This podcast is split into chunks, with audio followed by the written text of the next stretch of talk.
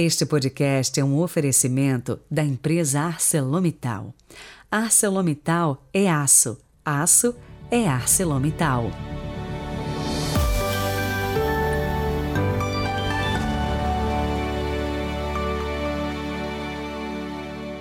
Quinta-feira, 27 de outubro de 2022. O evangelho de hoje nos faz sentir o contexto ameaçador e perigoso em que Jesus viveu.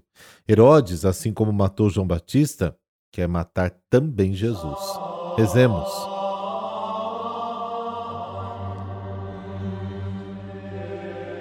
Pelo sinal da Santa Cruz, livrai-nos Deus, nosso Senhor, dos nossos inimigos. Senhor, luz verdadeira e fonte da luz, concedei-nos perseverar na meditação de vossa palavra e viver iluminados pelo esplendor de vossa verdade. Amém.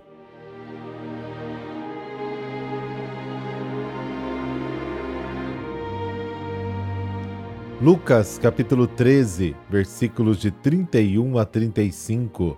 O Senhor esteja convosco, Ele está no meio de nós. Proclamação do Evangelho de Jesus Cristo segundo Lucas. Glória a vós, Senhor. Naquela hora, alguns fariseus aproximaram-se e disseram a Jesus: Tu deves ir embora daqui, porque Herodes quer te matar. Jesus disse: Ide dizer a esta raposa: Eu expulso demônios e faço curas hoje e amanhã, e no terceiro dia terminarei o meu trabalho. Entretanto, preciso caminhar hoje, amanhã e depois de amanhã, porque não convém que um profeta morra fora de Jerusalém. Jerusalém, Jerusalém, tu que matas os profetas e apedrejas os que te foram enviados. Quantas vezes eu quis reunir teus filhos, como a galinha reúne os pintainhos debaixo das asas, mas tu não quiseste. Eis que vossa casa ficará abandonada. Eu vos digo: não me vereis mais, até que chegue o tempo em que vós mesmos direis: Bendito aquele que vem em nome do Senhor. Palavra da salvação Glória a vós, Senhor.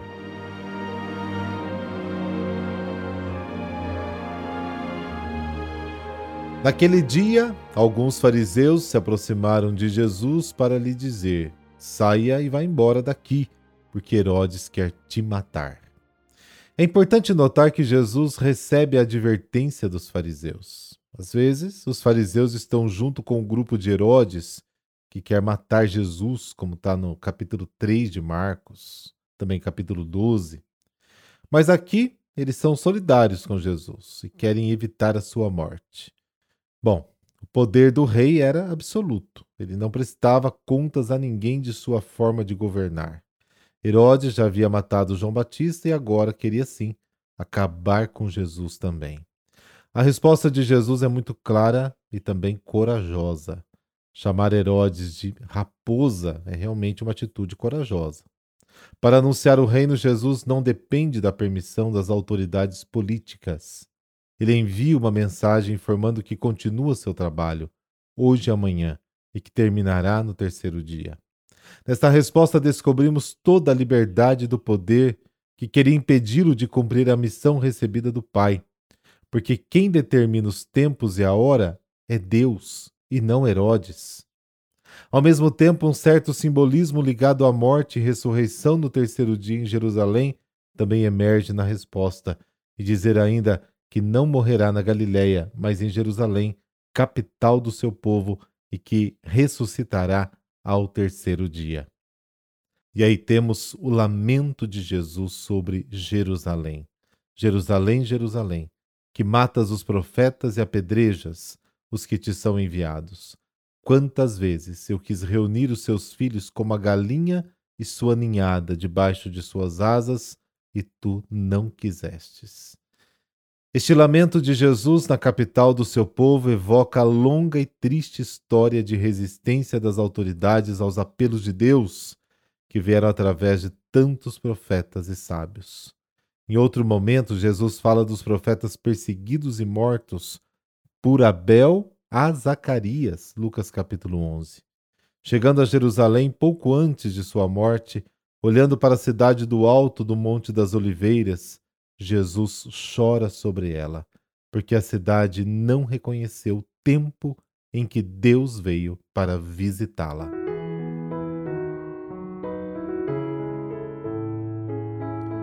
Hoje a igreja celebra um santo de nome meio difícil, São Frumêncio.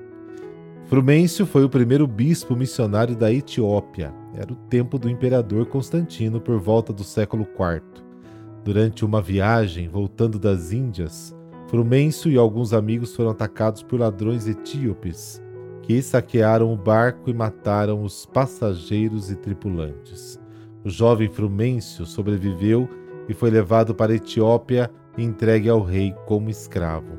O rei etíope admirou-se da sabedoria de Frumêncio e o manteve como secretário. Sua influência cresceu na corte, principalmente junto à rainha. Ao se tornar viúva, ela assumiu o poder para o filho menor como regente. Tempos depois, eles conseguiram da rainha autorização para construir uma igreja próxima ao porto para servir os mercadores cristãos que passavam pelo país. Este lugar foi a semente do cristianismo no continente africano. Quando o filho do rei tornou-se independente, Frumêncio pôde retornar para casa. Resolveu então procurar Santo Atanásio, pedindo que designasse um bispo e missionários para comandar a pregação católica na Etiópia. Atanásio não se fez de rogado, entendendo que o mais indicado era o próprio Frumêncio, o consagrou bispo da Etiópia. Quando retornou, Frumêncio encontrou no trono da Etiópia o jovem rei, seu pupilo, que lhe dedicava grande estima. Logo em seguida, ele se converteu e foi batizado e convidou todo o seu povo a acompanhá-lo no seguimento de Cristo. Frumêncio, chamado pelos etíopes de Abba Salama, ou seja, Padre da Paz, desenvolveu seu trabalho missionário na Etiópia até morrer, no ano 380. Deus de amor, pela intercessão de Santo Frumêncio, concedei-nos ardoroso espírito missionário para que possamos enfrentar os obstáculos que possam aparecer no decorrer do nosso apostolado. Por Cristo nosso Senhor. Amém. Abençoe-vos o Deus Todo-Poderoso, Pai, Filho Espírito Santo. Amém. Excelente quinta. Nos falamos amanhã.